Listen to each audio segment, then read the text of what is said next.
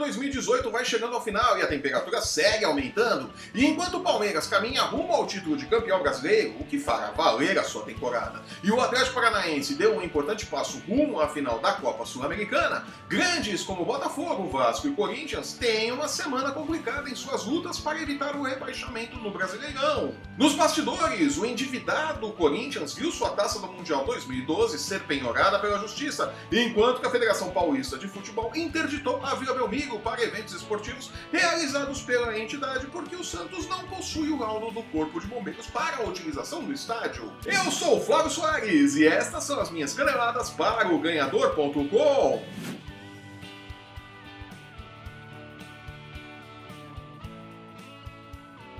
Faltando seis rodadas para o fim do Campeonato Brasileiro, o Palmeiras, líder isolado da competição, tem um jogo complicado no próximo domingo, a partir das 17 horas. Enfrentará fora de casa o bagunçado Atlético Mineiro, que ainda não venceu desde a troca de Thiago Largue por Levir Coupe, o tiozão do pavê do futebol brazuca, e vê sua posição no G6 cada vez mais ameaçada pelo Santos, que luta para garantir-se na Libertadores em 2019, né? Que baita negócio tirar o Thiago Largue, né, cara? Ah, beleza, hein? Olha aí o que que deu. Sério? De olho nesse jogo, o vice-líder internacional visita o Ceará de Lisca, o técnico. Que todo mundo muito doido! O Colorado precisa vencer e torcer por um tropeço do Verdão. Derrota! Para se aproximar do líder e manter vivas as suas chances de conquistar o título. Falta apenas combinar com o Ceará que luta contra o rebaixamento. O Flamengo, que segue administrando o programa Diego Alves, visita o Botafogo, que debate-se contra o Z4 e conseguiu um respiro na última rodada, quando conquistou uma importante vitória contra o Corinthians.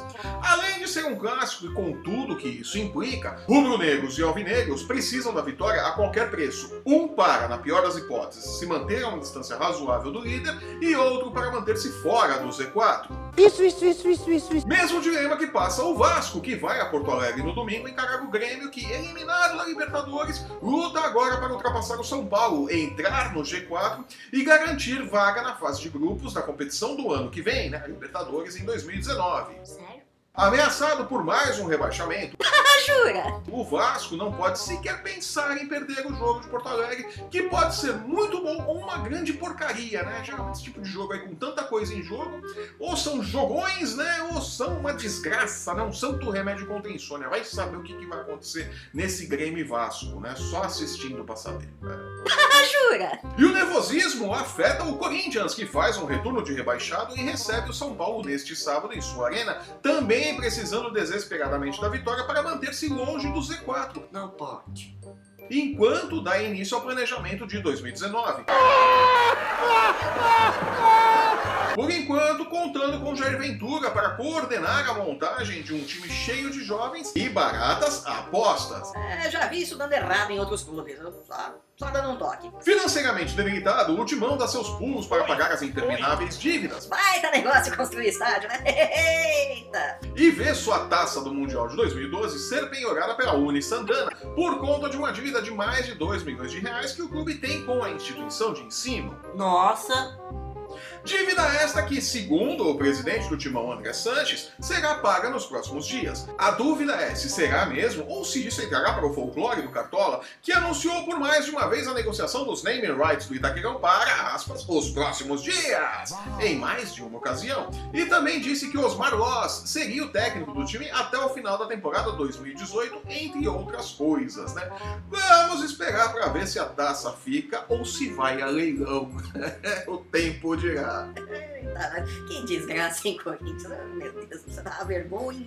You can't handle the truth. Quem também está quase indo é Cuca. O técnico do Santos segue entrando em atritos com a diretoria do clube. O último deles em função da troca do mando de campo do jogo contra a Chapecoense, marcado para a próxima segunda-feira, da Vila Belmiro para o Pacaembu, o que desagradou o treinador. Não pode.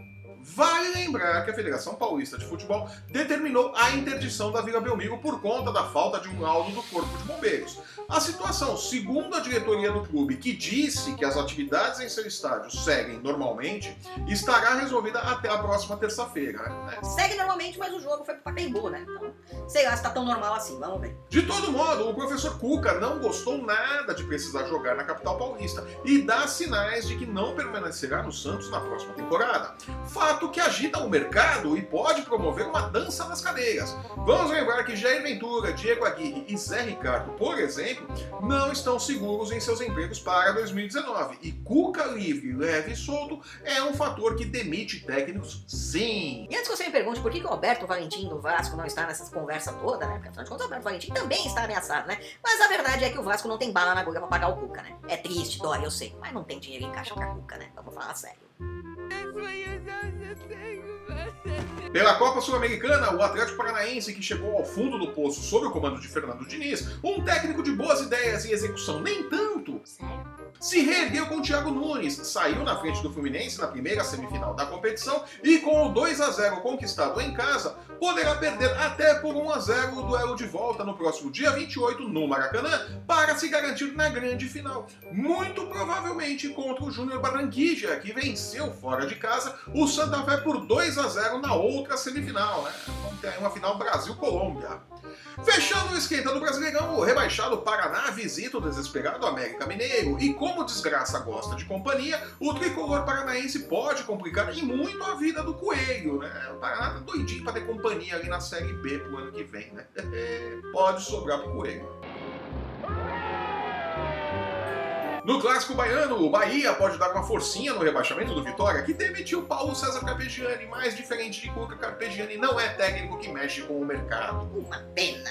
Matematicamente ameaçado pelo rebaixamento, o Fluminense recebe o esporte, time que se encontrou nas últimas rodadas e ainda pode escapar da Série B. Já conseguiu sair do Z4 e tem um desempenho melhor do que o Corinthians no retorno, por exemplo, né? Não que seja difícil ter um desempenho melhor que o do Corinthians no retorno. Jura? Com grandes chances de a Chapecoense visita o Santos, enquanto que o Atlético Paranaense e Cruzeiro devem fazer um duelo de desinteressados na Arena da Baixada. O Furacão, porque se concentra na Sul-Americana, e o Cruzeiro, porque já venceu a Copa do Brasil e está classificado para a fase de grupos da Libertadores 2019, né? Não tem mais nada a querer no Brasileirão, né? O Atlético ainda pode aí aspirar um G6, né? Mas Não tá tão, tanta vontade assim com a Sul-Americana aí pertinho, né? E com esse resumo, fico por aqui. Eu sou o Flávio Soares e estas foram as minhas caneladas para o ganhador.com. Acabou. Se você está assistindo esse programa pelo YouTube, aproveite e assine o nosso canal e veja nosso programa sobre NFL, UFC, basquete, MMA e os odds das casas de apostas para a quantidade de penhoras que o Timão passará até o final da temporada. Tá brincando. Siga o ganhador nas redes sensuais e não perca um lance do seu esporte favorito. Somos muito mais do que futebol, meus desembargadores. No post que acompanha este vídeo você encontra os links para seguir o ganhador no Facebook, no Instagram e no Twitter. Acesse o ganhador.com e não perca nossas dicas e palpites para os jogos da rodada das principais competições esportivas do mundo. Eu volto na próxima terça-feira com o resumo da 33ª rodada do Brasileirão e as emoções na luta contra o Z4. Até lá! Tchau.